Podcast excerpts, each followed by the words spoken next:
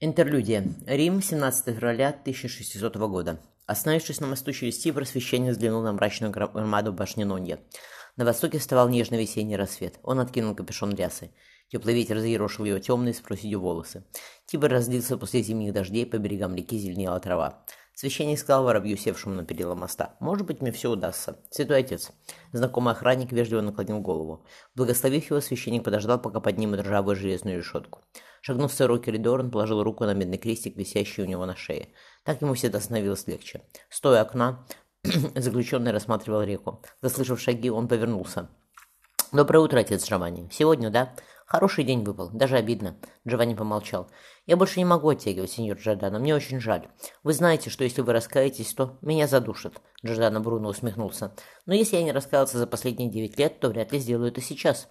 Джованни опустился на деревянную скамью. Я принес вам письмо, как обычно. Вы можете взять его с собой, вас не будут обыскивать. Она не знает?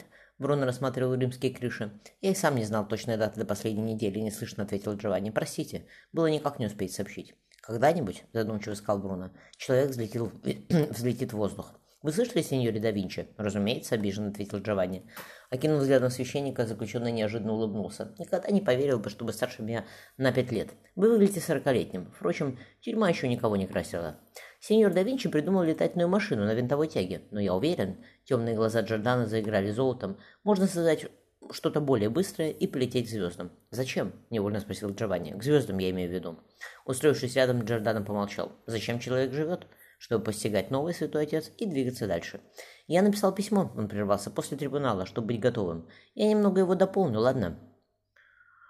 Джованни вспомнил расписанный фресками зал. Маленький человек, скинув голову, презрительно бросил им сидевшим, сидящим, сидящим, сидевшим на возвышении. «Вероятно, вы с большим страхом выносите мне приговор, чем я его выслушиваю». «Разумеется, сеньор Джордано», — мягко проговорил он. «Я вернусь через пару часов, исповедую вас». Они усмехнулись. «И пора будет идти. Простите, но я не смог уговорить их отказаться от кляпа». Ой, Вики, помолчу. Хмурое, испещенное морщинами лицо Бруно смягчилось. Скажите, святой отец, это вам я должен быть благодарен за перо и чернильницу. И за то, что у меня есть окно, в него видно небо. Это самое малое, что я мог сделать, ответил Джованни. Пишите, пожалуйста, не беспокойтесь. Джордан внезапно спросил. «Правда, что вы отказались от должности генерала ордена, чтобы оставаться моим исповедником?» Джованни развел руками. «В моем ордене, сеньор Джордано, влияние изменяется не чинами, а скромностью». Заключенный помолчал. «Все случилось на площади цветов?» Последний раз я навещал эти места больше 20 лет назад, он горько рассмеялся. По более приятному поводу. Простите, пожалуйста. Джованни неслышно закрыл за собой дверь камеры. Я никогда не любил монастырские завтраки. Хасе потянулся за кувшином с водой. Надеюсь, Гуа тебе разрешат жить отдельно, если ты ешь туда с инспекцией. На своей кухне я накормлю тебя так, как здесь он отбил верху келью, и мне снилось. Посмотрим. Джованни потрепал юношу по черным волосам. Тебя можно поздравить, магистр Болонского университета. Это ерунда, отмахнулся Кассе. Главное впереди. Во-первых, я хочу изучить восточные болезни. Труд Гарсии Дуорта далеко не полон. Я должен разобраться в местных способах диагностики и лечения. Большинство наших методов мы позаимствовали у арабских врачей. Можно сделать то же самое по отношению к врачам индийским. Или, юноша поднял бровь, ты меня за это сожжешь? Не говори ерунды, сердито отозвался Джованни, намазывая мед на кусок хлеба. И, пожалуйста, будь осторожнее, я тебя очень прошу. У нас много дураков, особенно в диких местах, он махнул рукой вдаль, куда отправляется всякая ретивая молодежь. Я не всегда смогу быть рядом. Хасан небрежно заметил.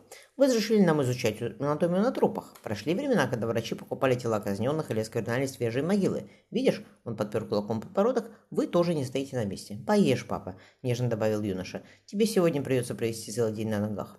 Он похож на Мендеса, понял Джованни, одно лицо, только волосы у мальчика материнские. Он вздохнул. Постараюсь, хотя, как ты сам понимаешь, не очень хочет, не очень хочется. Вы можете не жечь людей? Тихо спросил Хосе. Ты прости, что я опять об этом. Забил колокол, Джованни поднялся. Вечером встретимся, сыночек, он пожал плечами. плечами. В церкви есть разные люди, и я не всегда согласен с их деяниями. Хосе на мгновение прижался щекой к его сутане. От отца пахло, как обычно, воском и его кедровым бальзамом для умывания. Найдя сильные теплые пальцы, юноша крепко их пожал.